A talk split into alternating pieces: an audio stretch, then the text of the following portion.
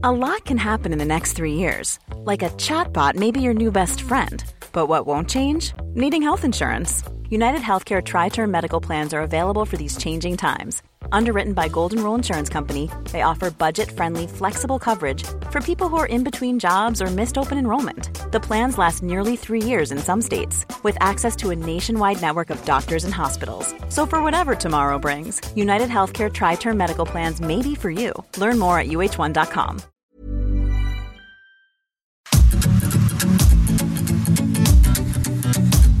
GastroLab es un lugar donde cabemos todos. Aquí encontrarás historia, recetas, producto, materia prima, vinos y un sinfín de cosas que a todos interesa, ya que con cocina y vino se aprende en el camino. Déjate llevar por el chef Israel Arechiga a un mundo delicioso. GastroLab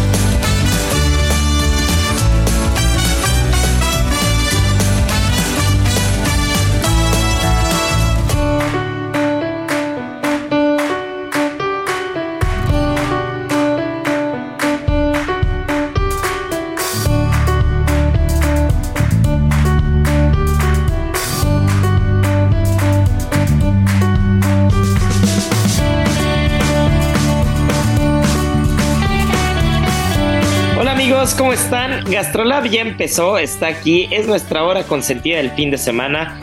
Y es que estamos todo el equipo de Gastrolab reunido, nuestra querida Miriam Lira, editora de Gastrolab, Marianita Ruiz, jefa de cocina de Cerulomas, nuestra chef de cabecera, nuestro buen Beto de producción y pues su servidor, Israel Arechiga. Justo para celebrar, mi querida Miri Liri y todo el equipo, que Gastrolab tiene ya seis años. Seis años de Gastrolab, seis años en los que te voy a embarcar y vamos a sacar los trapitos al sol, Miri, porque tú llegaste eh, a este proyecto un mes antes, un mes antes de que saliera la primera publicación de Gastrolab en el impreso, como todos los viernes, ya saben que, no puede faltar el recordatorio. Pero de ahí pues vino una cascada de una cascada de cosas de información, proyectos, de productos y, después viene televisión y después viene radio y mira, han pasado seis años y aquí seguimos, aquí sigues mi querida Miri. Y pues muchas felicidades a Gastrolab en general porque seis años se dicen fácil, pero qué mejor que tú que estás desde el inicio de los tiempos de Gastrolab, Miri, para platicarnos y para celebrar, ¿no? Porque tenemos mucho que platicar, muchos chismes, muchas historias. Eh, seis años se dicen poco, pero pero la verdad es que han tenido mucho trabajo, mucha satisfacción y pues nada, ¿por qué no, por qué no empiezas a platicarnos cómo fue que arrancó todo?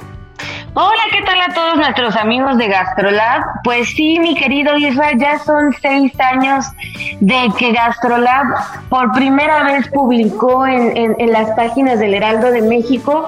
Fue súper emocionante para mí formar parte del equipo desde que arrancó todo. Fíjate que tú ya lo decías, yo entré a El Heraldo de México un 3 de abril de 2017 y Gastrolab salió por ahí de junio, en las primeras en los primeros días de junio. Entonces, yo llegué al periódico un mes antes justo de que saliera el primer número uno, el primer número uno del periódico y después ya unos mesecitos después arrancó Gastrolab y pues toda la aventura ha sido padrísima porque fíjate que, que nunca me había tocado eh, formar parte del equipo desde que se ve gestar pues todo el nombre, las secciones, este, pues ver qué se va a publicar, qué no se va a publicar, a quién se va a entrevistar, a quién no. Y fue toda una travesía muy, muy impresionante que bueno, seis años después ahora se ven reflejados pues en números muy, muy importantes en, la página web, que se ven reflejados en un programa de televisión exitosísimo en el que tú formas parte, en este programa de radio que tanto queremos. Entonces, pues sí ha sido como un sube y baja, una montaña rusa, se nos atravesó pandemia también, que fue también una oportunidad para nosotros enorme. Y pues nada, ¿qué más que decir? Felicidades a todos y que pues que sigan muchos años más, ¿no? A ver, mi querida mire, yo tengo una duda porque si bien formo parte del equipo de Gastrolab hace muchos años y desde que arrancamos con el, con el programa de televisión y todo, ¿cómo es para quien nos está escuchando?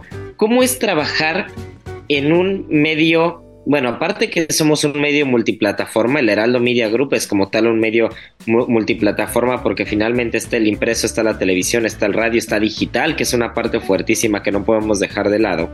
¿Cómo es trabajar en un periódico? O sea, ¿cómo, cómo, cómo empieza, cómo, eh, cómo se planea, cuánto tiempo antes se planea una entrevista, eh, cómo es el contactar a un chef, por ejemplo? Eh, recuerdo las entrevistas como la de la de Joan Roca, recuerdo la de David Muñoz. O sea, ¿cómo es, cómo es el proceso? ¿Qué tan complicado es? Eh, es como te lo pintan en las películas que trabajar en un diario es una locura y todo el mundo corre y está tecleando a todas horas y de repente sale la, la nota del día, ¿no? Y todo el mundo se vuelve loco. ¿Cómo es? Híjole, Isra, pues es que sí es un poco así, sí es una locura. Trabajar en un periódico es muchas veces que, que, que, en eso tenemos una similitud un poquito ahí con los chefs, es renunciar muchas veces a días festivos, es renunciar a navidades, es dejar todo por una nota, es estar al pendiente todo el tiempo de, de lo que está sucediendo, eh, eh, de, de ver qué, qué está aconteciendo en todos lados para estar al tiro en cualquier momento, ¿no? No te puedes quedar este, sin una pregunta o sin algo que decir si te encuentras, por ejemplo, a alguien en la calle que reconoces que es un chef de renombre, por ejemplo, en nuestro caso, ¿no? Y sí, o sea, la planeación en, en, en Gastrolab, en nuestra sección de, de gastronomía en el suplemento, es fundamental. Nosotros sí, para tener una entrevista, pues para una semana, pues la estamos planeando desde un mes antes, dos meses antes. Si se trata de personalidades enormes, pues incluso hasta cinco o seis meses antes, ¿no? Porque pues imagínense, son personalidades que muchas veces pues no tienen eh, el tiempo de tomar ni siquiera una llamada, ¿no? O de sentarte contigo a cara a cara a, a responder ciertas cosas, que todos afortunadamente desde Joan Roca, desde un Davis Muñoz, han sido extremadamente bondadosos con nosotros y buenos en el sentido de darnos y contestarnos absolutamente lo que les hemos preguntado.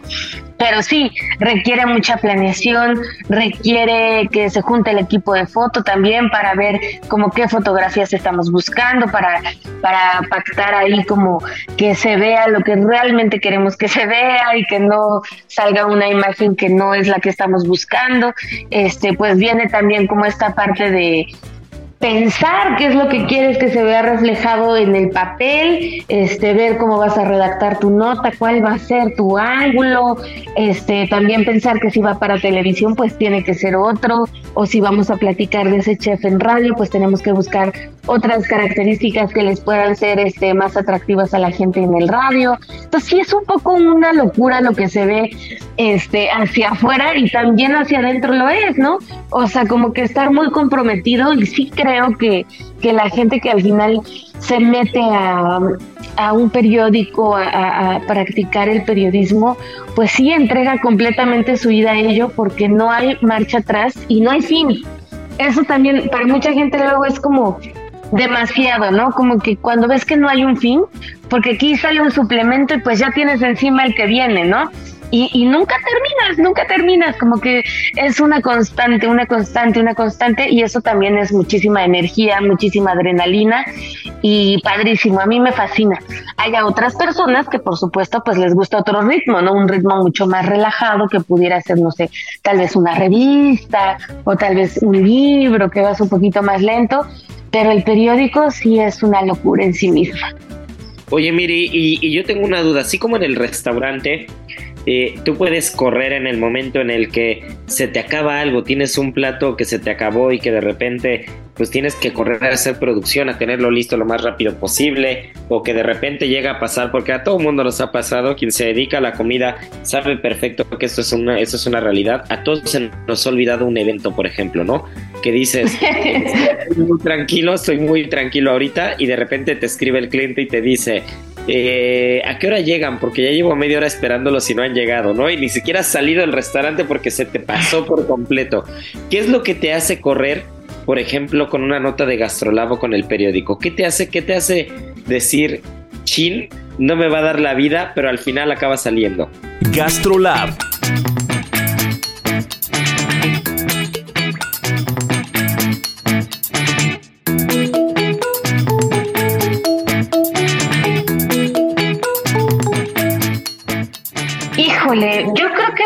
ser, fíjate que en el sector gastronómico tenemos pocos eventos al año en donde realmente tenemos que correr mucho. Porque como te digo, llevamos muchísima planeación, ¿no? En cuanto a entrevistas y demás. Pero, por ejemplo, cuando tenemos este tipo de eventos que son listas, que son entregas de premio, que son al momento, ahí sí es cuando sentimos más la adrenalina de, pues tiene que estar saliendo la nota casi casi en el momento en el que están dictando el primer lugar, el mejor restaurante de la región, pues en ese preciso momento tienes que estar coordinándote, por ejemplo, con nosotros que tenemos redes sociales independientes del Heraldo de México, pues coordinándote con la gente de redes para que lo publiquen de inmediato, para que pongan la foto adecuada, este, para redactar la nota, para tenerla actualizada al minuto en, en la página web, en gastrolabweb.com, o ya estar planeando qué otro ángulo le vas a dar para el print, este, quizá ya le estás llamando al, al chef que, que acaba de ganar para que te dé una entrevista en ese momento y que tú ya tengas garantizada tu, tu entrevista. Eso, ese tipo de cosas son las que más nos hacen correr en realidad.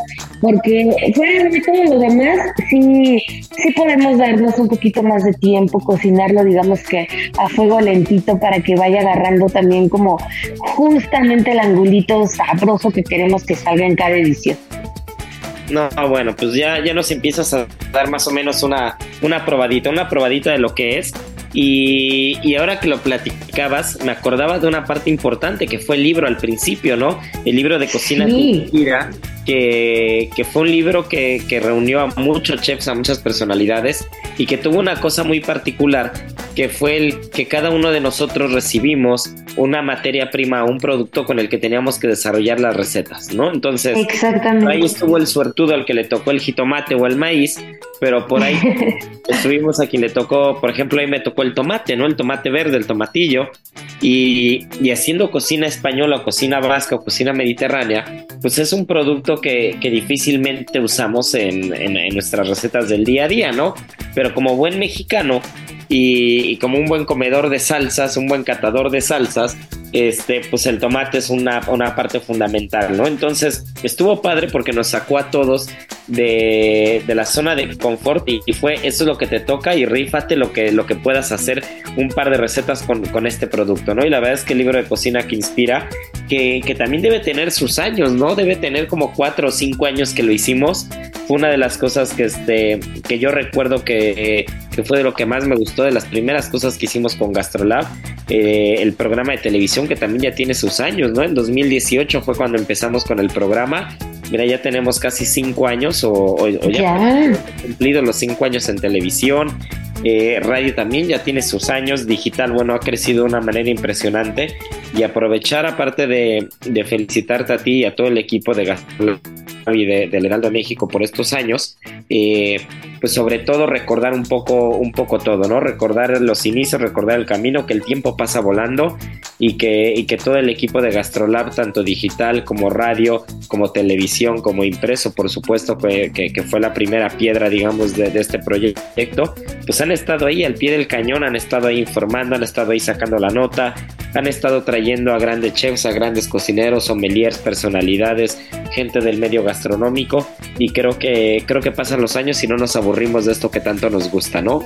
No, jamás nos vamos a aburrir porque la cocina tiene muchísimas virtudes, la gastronomía nos da vida, nos, nos, nos acerca más como personas, este, nos da la oportunidad de, investi de investigar, de saber más acerca de nuestra cultura, de otras culturas, de entender mejor cómo nos comportamos a través de ella.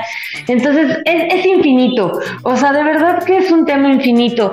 Tú le rascas un poquito a un ingrediente y ya sale un temazo o te pones a investigar sobre cierta técnica gastronómica y bueno, ya te dio para cinco mil recetas, o sea, no hay, no hay fin, la gastronomía es hermosísima y pues nosotros lo que más buscamos y lo que más queremos es pues acercar esa pasión que nosotros sentimos por ella y que puedan este pues ahora sí que sentirla y, y, tocarla en, en, en, las páginas del periódico o leerlas a través de la página web, escucharnos o ver un programa de televisión y pues qué mejor que, que sea de, de, esta manera que, que podamos estar conectados.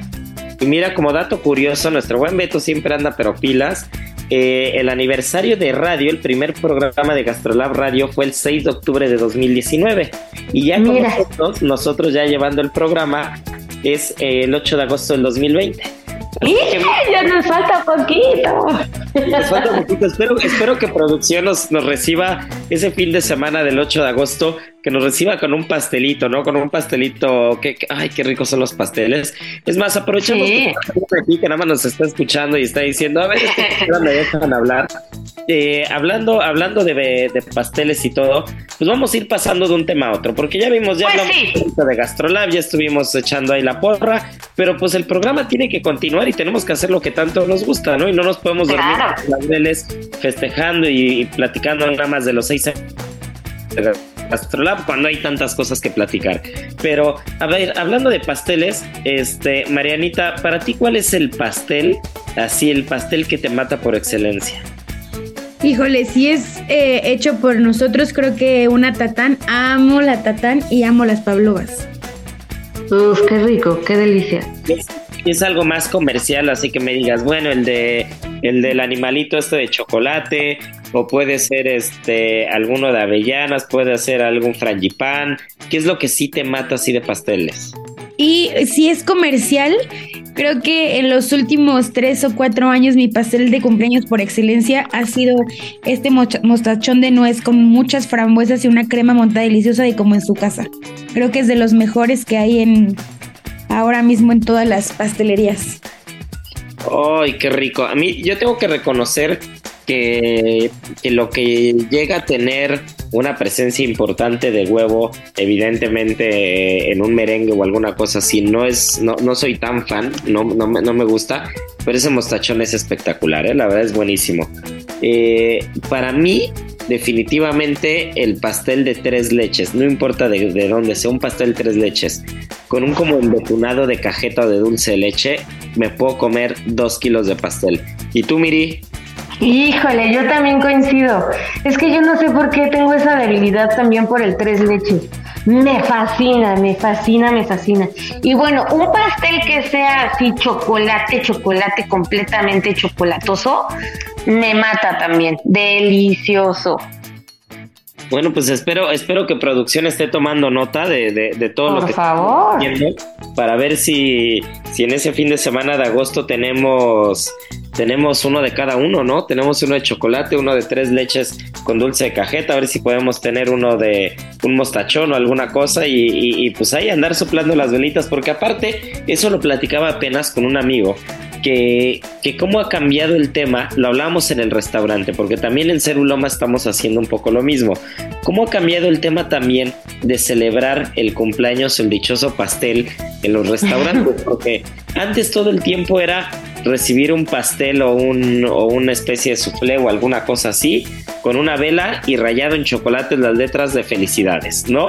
Entonces, de repente como que ya empiezas a ver cada rareza o cada cosa en la que eh, en algún momento cambió y era un cupcake, en algún momento era otra cosa, de repente ya era un postre más elaborado y por ahí encontré una foto de, de, un restaurante en España donde pasamos un cumpleaños hace años y, y, era un pastel, imagínense un pastel de bodas así de esos preciosos de tres pisos, pero miniatura, miniatura de tres cucharadas el pastel.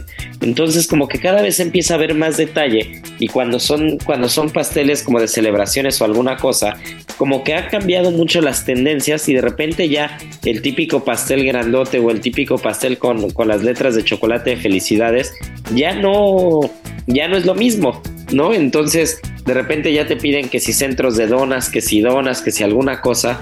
Y, y, ya hemos tenido hasta en Gastrolab quien nos ha hecho un pastel, entre comillas, pero que nos ha hecho un pastel como de, de, cosas saladas, ¿no? De churritos, de papas. Ah, claro, sí, sí, sí.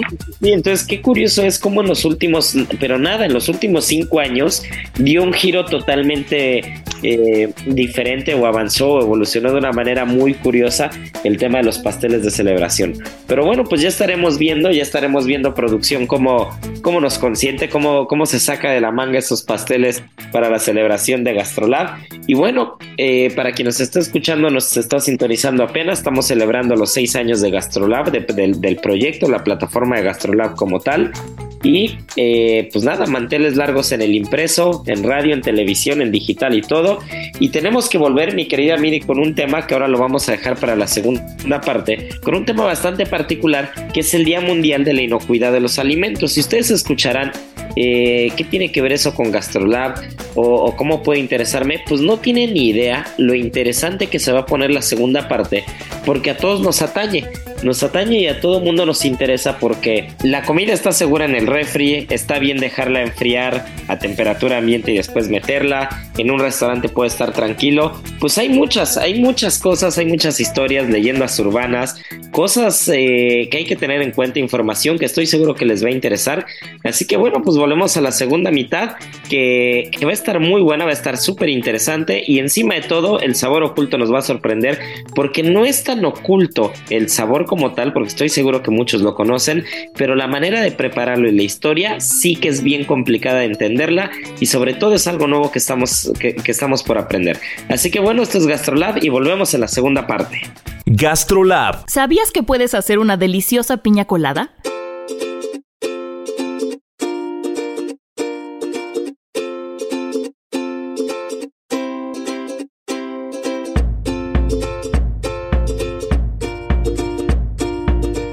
Deseas disfrutar de una bebida refrescante, saludable y súper deliciosa, esta receta es para ti. La piña colada elaborada con leche de coco, además de ser rica en minerales como potasio, calcio, selenio y magnesio, sus compuestos bioactivos fortalecen nuestro sistema inmune y protegen nuestra piel evitando resequedad. Aprende a preparar una deliciosa piña colada en las redes sociales de GastroLab en Adicción Saludable, porque la comida rica no tiene que ser aburrida.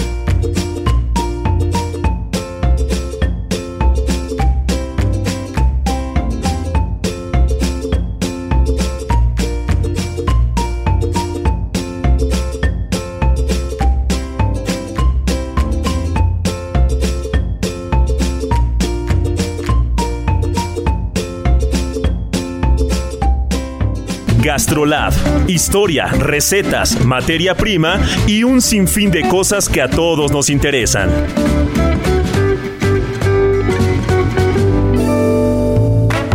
De hoy traigo una receta espectacular que a veces no sabemos qué hacer con este gran vegetal que tiene mucho sabor pero que hay que saber cocinarlo. Y estoy hablando de una berenjena a la parmesana. Los ingredientes que vamos a necesitar en esta ocasión van a ser dos huevos que vamos a batir muy bien, una pieza de berenjena bastante grande, media taza de harina de almendras, un poco de aceite de oliva, una cucharada de aceite de coco, tres tazas de salsa de tomate o tomate frito que lo podemos encontrar muy fácilmente y tiene mucho sabor, una taza de queso mozzarella rallado, un poquito de queso parmesano y si no podemos usar grana padano, un poco de especias italianas, pueden ser algunas hierbas, puede ser un poquito de ajo, un poco de albahaca, sal y pimienta al gusto. El procedimiento ya saben que en gastrolabweb.com no hay fallo y con esta receta vamos a quedar espectacular para una buena cena en casa. Gastrolab, el lugar donde cabemos todos. Vamos a una pausa y regresamos.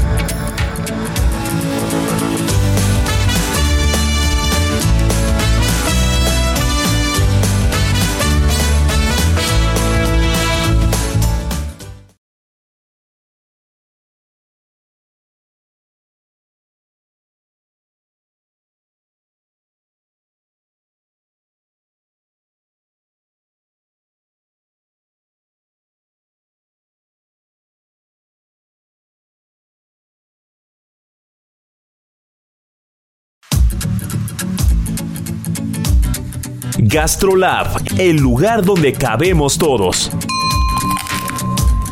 Estamos de regreso.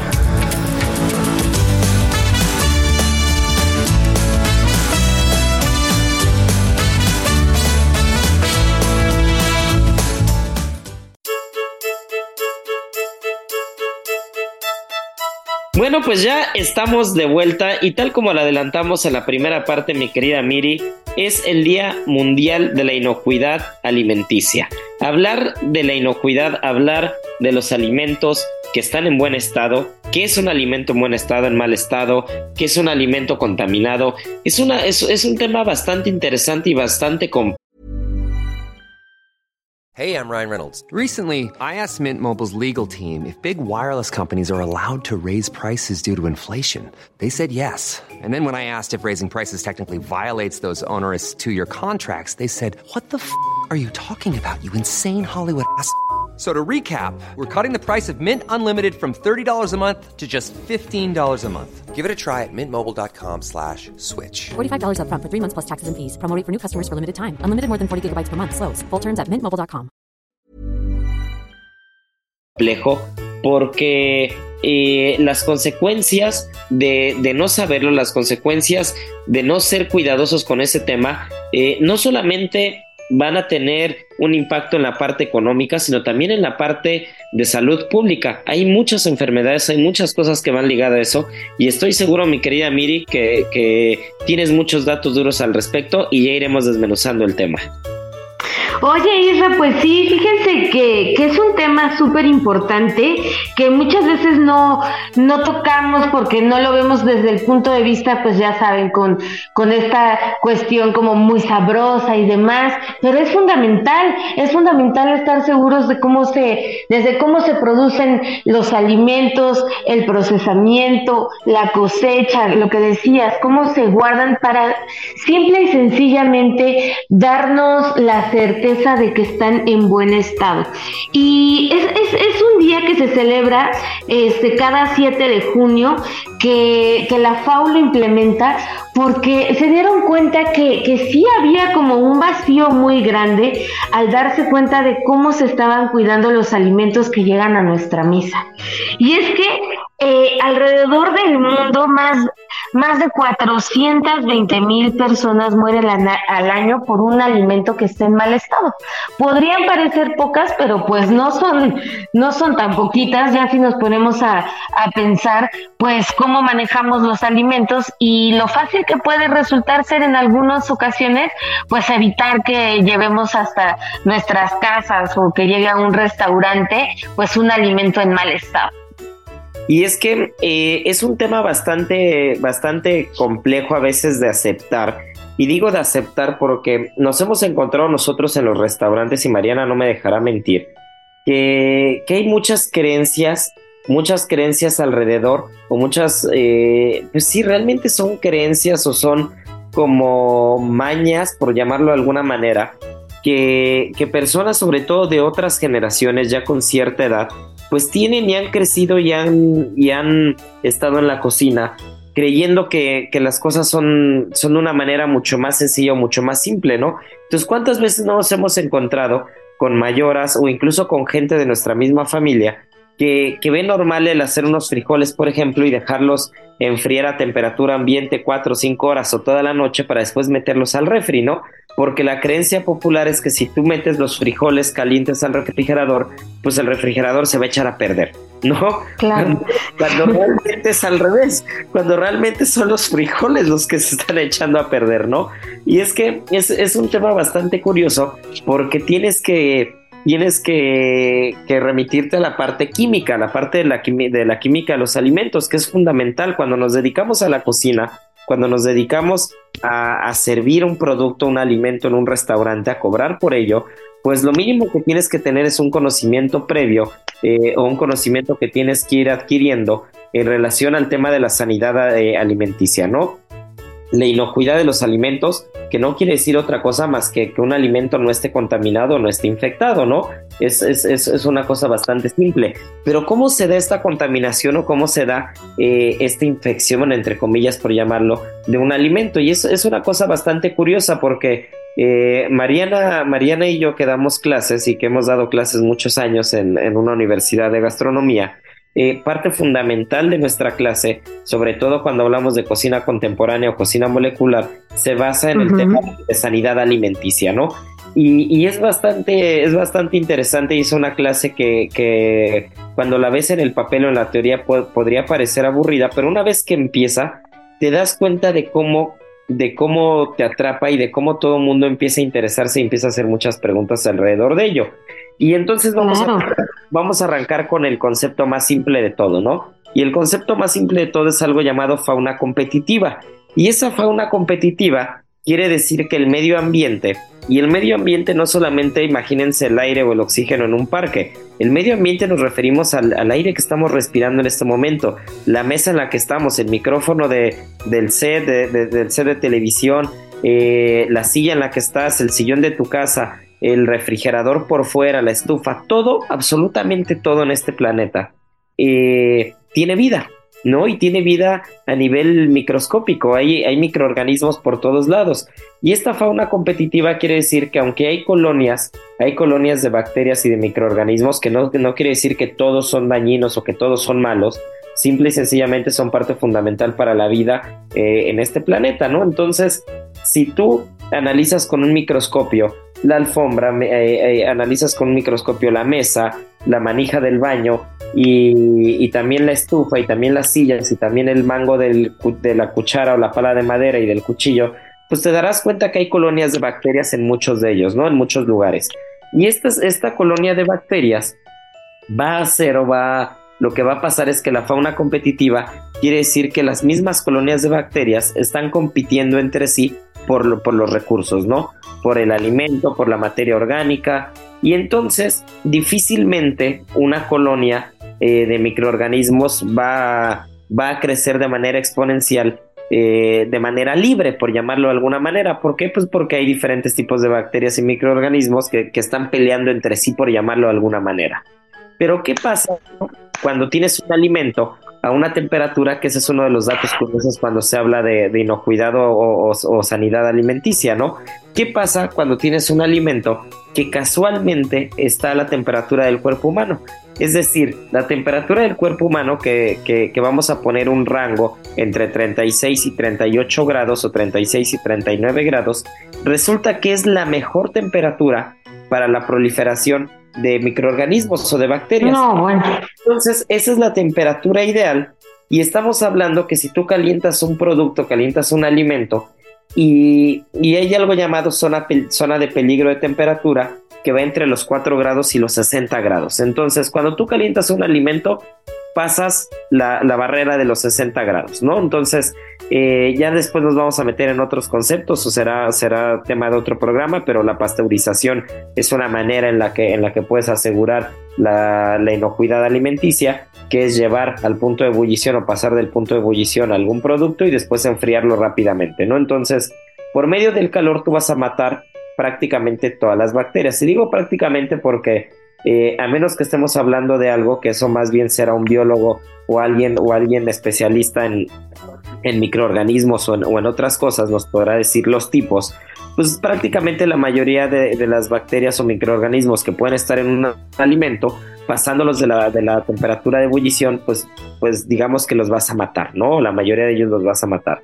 Entonces tú tienes un alimento sano seguro por llamarlo de alguna manera pero si tardas mucho tiempo en enfriarlo y llega a los 60 grados y empieza a estar en esta zona de peligro de temperatura, que es como si tenemos los frijoles en la mesa toda la noche enfriando, lo único que va a pasar es que de esos 60 grados a esos 4 grados, que es la temperatura de refrigeración una vez que bajas de los 4 grados, ya digamos que estás safe, ¿no? Pero no quiere decir que el alimento no se va a echar a perder jamás, ¿no? Sino, sino digamos, las bacterias que tiene o, la, el microorganismo que tiene se va como pausar, se va a ralentizar o va a estar como, se va a proliferar de manera muy despacio, muy lenta o incluso puede quedar pausado. Pero ¿qué es lo que va a pasar? ¿Qué es lo que va a pasar con, con esta zona de peligro? Si uno deja la comida ahí, deja la comida en la mesa y la deja cuatro horas, tres horas, cinco horas o seis horas, Mientras esté en esta zona de peligro de temperatura y mientras esté más cerca de la temperatura del cuerpo humano, de esos 36 a 38, 39 grados, lo que va a pasar es que va a haber algo llamado bipartición. Y esta bipartición es que si había una bacteria, a los 20 minutos va a haber dos, pero a los 20 minutos va a haber cuatro y a los 20 minutos va a haber ocho. Y 20 minutos después van a ser 16 y luego 32 y luego 64 y así se van a ir Imagínense durante un periodo de 8 horas, o de 6 horas, o de 7 horas. Evidentemente el alimento que está a temperatura ambiente, que está destapado, que está en una zona de peligro de temperatura, que va a estar templado si estamos en un lugar cálido y estamos a 30, 32 grados, imagínense eso. Pues ¿qué creen que es lo que va a pasar durante 6 o 8 horas, no? Por mucho que tengamos la creencia de que los frijoles se tienen que friar en la mesa durante toda la noche para que al día siguiente estén buenos, y por mucho que no les hayan hecho daño o que se los coman al día siguiente, no pase nada, no quiere decir que estamos llevando a cabo buenas prácticas de inocuidad alimenticia, ¿no? O de, o de claro, sí, sí, sí. Y ese es un tema bastante particular porque cuando lo pones de esa manera, y en cocina en casa, quien está con el refri y ve que no está a 4 grados, sino está a 6 o 7, dice, bueno, luego lo arreglamos.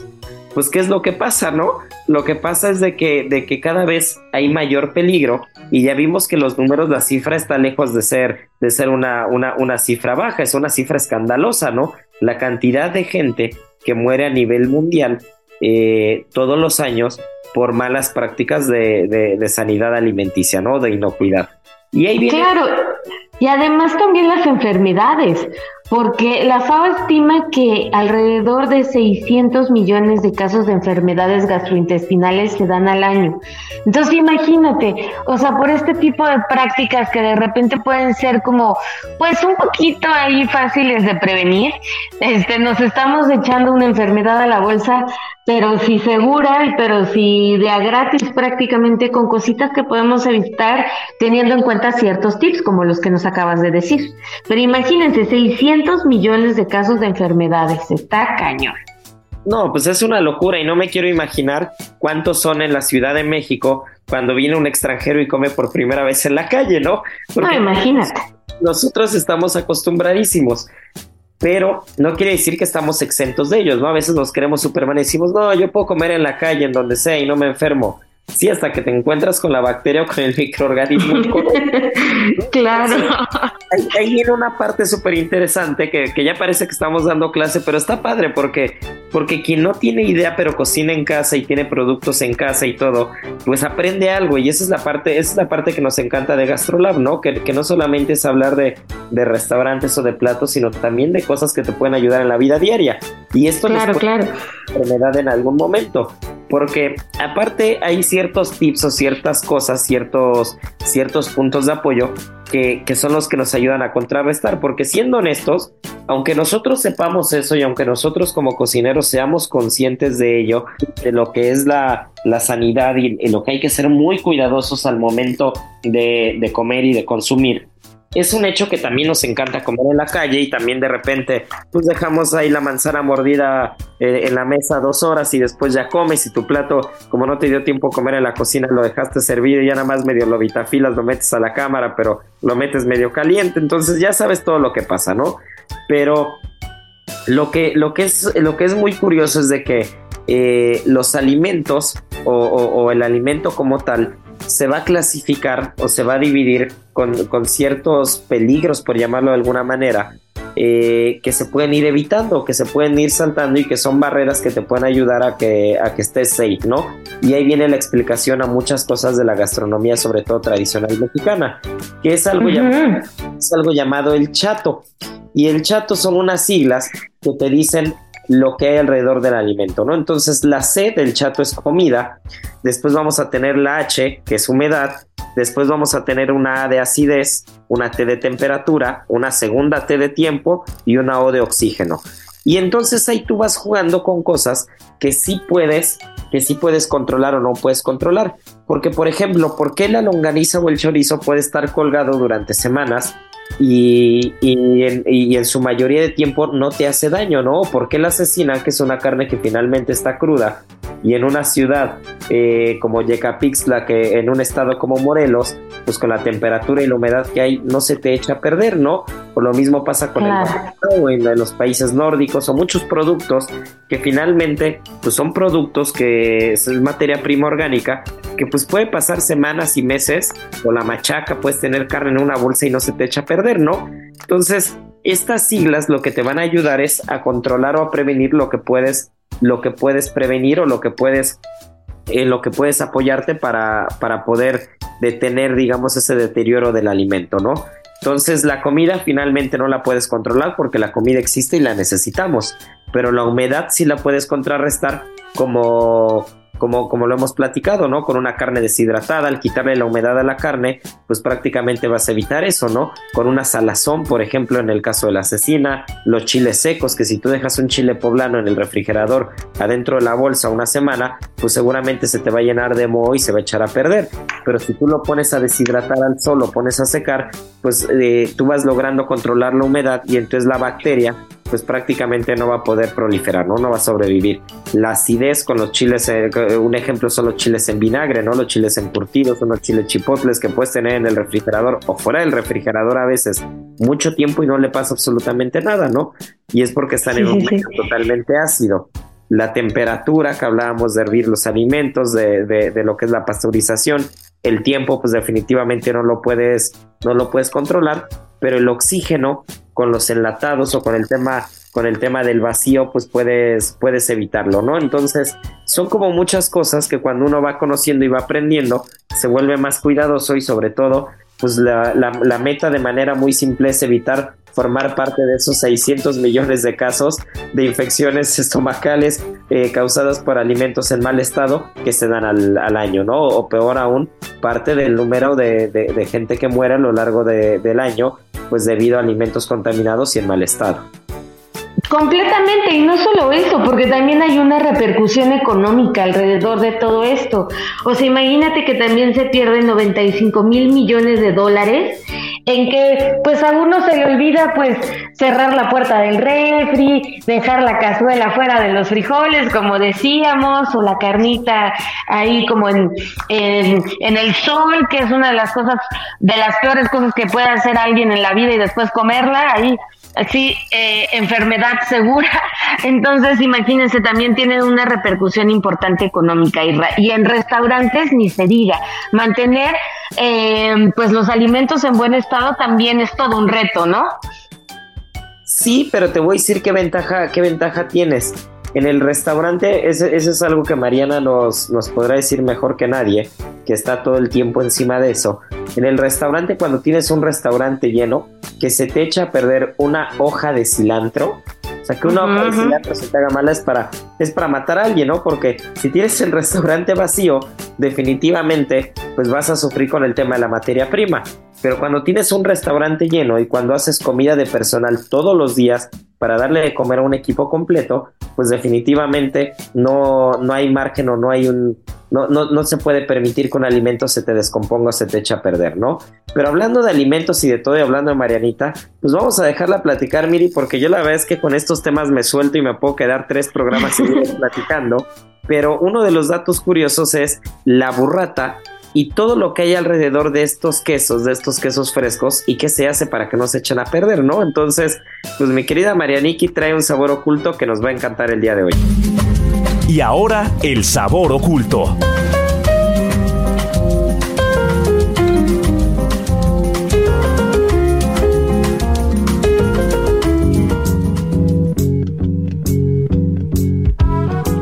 Sí, pues el día de hoy vamos a platicar eh, rápido de la burrata y su nombre se debe a que eh, en italiano burro es mantequilla, entonces se le decide dar este nombre por esa, eh, por esa consistencia tan rica que tiene, tan cremosita. Y bueno, pues se dice que obviamente como muchos alimentos, surgió en 1956 cuando un, una persona eh, que se llama Lorenzo Bianchino decide, llega como la nevada de invierno y entonces tiene que transportar todos los productos lácteos. Entonces le quedaba como, le quedaron unas bolitas de stracciatella y decide ocupar como una capa protectora de mozzarella para que em, el stracciatella pueda resistir como el transporte y así es como nace la burrata. Eh, y me van a preguntar que qué es el stracciatella y no, no es el helado. Eh, es una mezcla de nata o crema de leche y una pasta hilada que es lo que eh, forma parte del interior de la burrata, y ahora una pasta hilada es el punto de partida del mozzarella, y es un queso fresco que se obtiene de la coagulación enzimática Y esta leche, eh, el proceso empieza cuando se calienta a 35 grados y después se le añade suero resultante de la producción anterior. Eh, esto, esto, va a hacer que esta, eh, esta leche tenga como un sabor un poco ácido y después se va a dejar de en una cuajada sumergida en leche caliente, en agua caliente, perdón, y ya que esté el agua caliente se empieza a, amasar, se empieza a estirar y eso entre la, leche, la temperatura y el agua va a hacer que se formen como unos hilos bastante eh, como, como elásticos. Esto es lo que lo empiezan a enrollar y esto es lo que, lo que conocemos como, como, la, como la mozzarella. Para quien no sabe, el origen de la, de la burrata surge en Andría, que está en Puglia, eh, más específicamente en el taconcito de la bota. Y pues bueno, hoy la burrata ya tiene una eh, indicación geográfica protegida y uno de los requisitos para que sea burrata es que la nata tiene que ser recolectada a no más de 10 kilómetros de la granja de origen y que la nata tiene que ser de entre 5 y 8 horas tras el primer ordeño de, para hacer la cuajada. Eh, también podemos encontrar burrata de leche de búfala, de leche de vaca.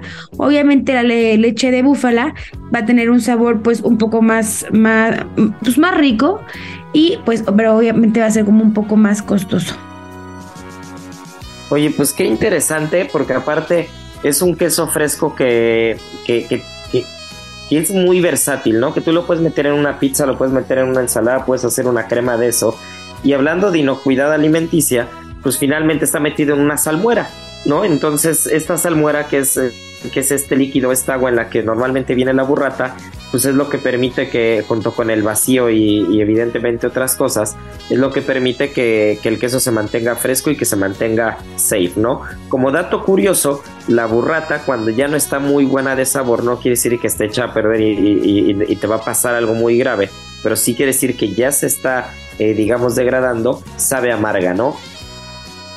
Ajá, y también eh, para las personas que, que, no sepan, una burrata nunca tiene que ser ácida. Si te llegas a encontrar alguna burrata ácida, igual no es que esté hecha a perder, pero sí significa que la cadena de frío en algún, en algún punto del proceso se perdió y que no está hecha correctamente la burrata. Mm, interesante. qué buen dato, qué buen dato curioso. Y pues nada, se nos está yendo Gastrolab, pero mi querida Miriam, mi Marianita y nuestro buen Beto de producción no nos podemos ir sin dar eh, la adivinanza esta semana y anunciar al ganador porque ahora sí los pusimos a investigar. Gastrolab.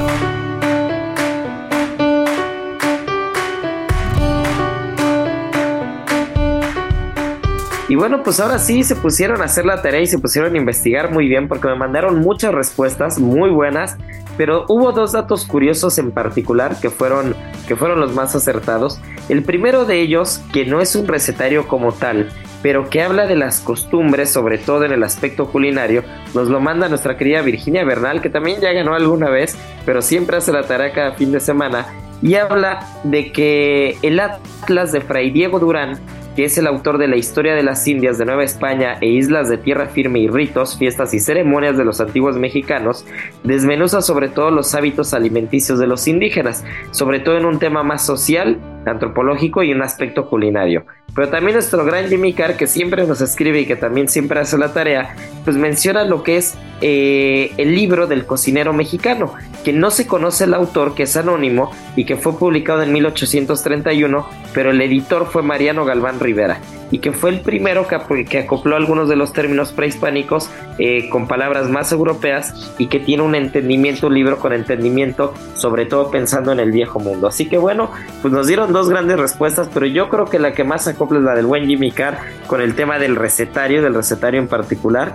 Y, bueno, pues Virginia, también muchas gracias por, por escribirnos y vamos a hacer que la adivinanza esta semana sea mucho más fácil porque ya los pusimos a investigar mucho y en el contexto del Día Mundial de la Ginebra, que ya no alcanzamos a hablar de ello, seguramente la siguiente semana hablaremos, que nos digan de qué especia parte la ginebra el hacer la ginebra, de qué especie aparte, ya saben, arroba Israel Arechiga.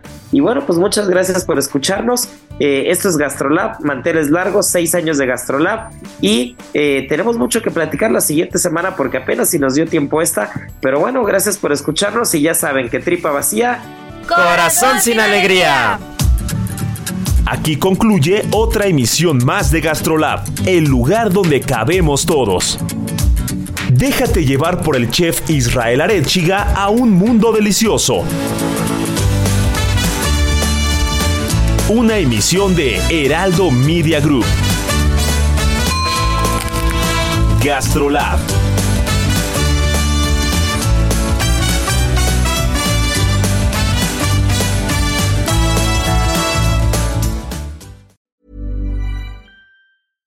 Mom deserves the best, and there's no better place to shop for Mother's Day than Whole Foods Market. They're your destination for unbeatable savings, from premium gifts to show-stopping flowers and irresistible desserts. Start by saving 33% with Prime on all body care and candles. Then get a 15-stem bunch of tulips for just $9.99 each with Prime. Round out Mom's menu with festive rosé, irresistible berry chantilly cake, and more special treats. Come celebrate Mother's Day at Whole Foods Market.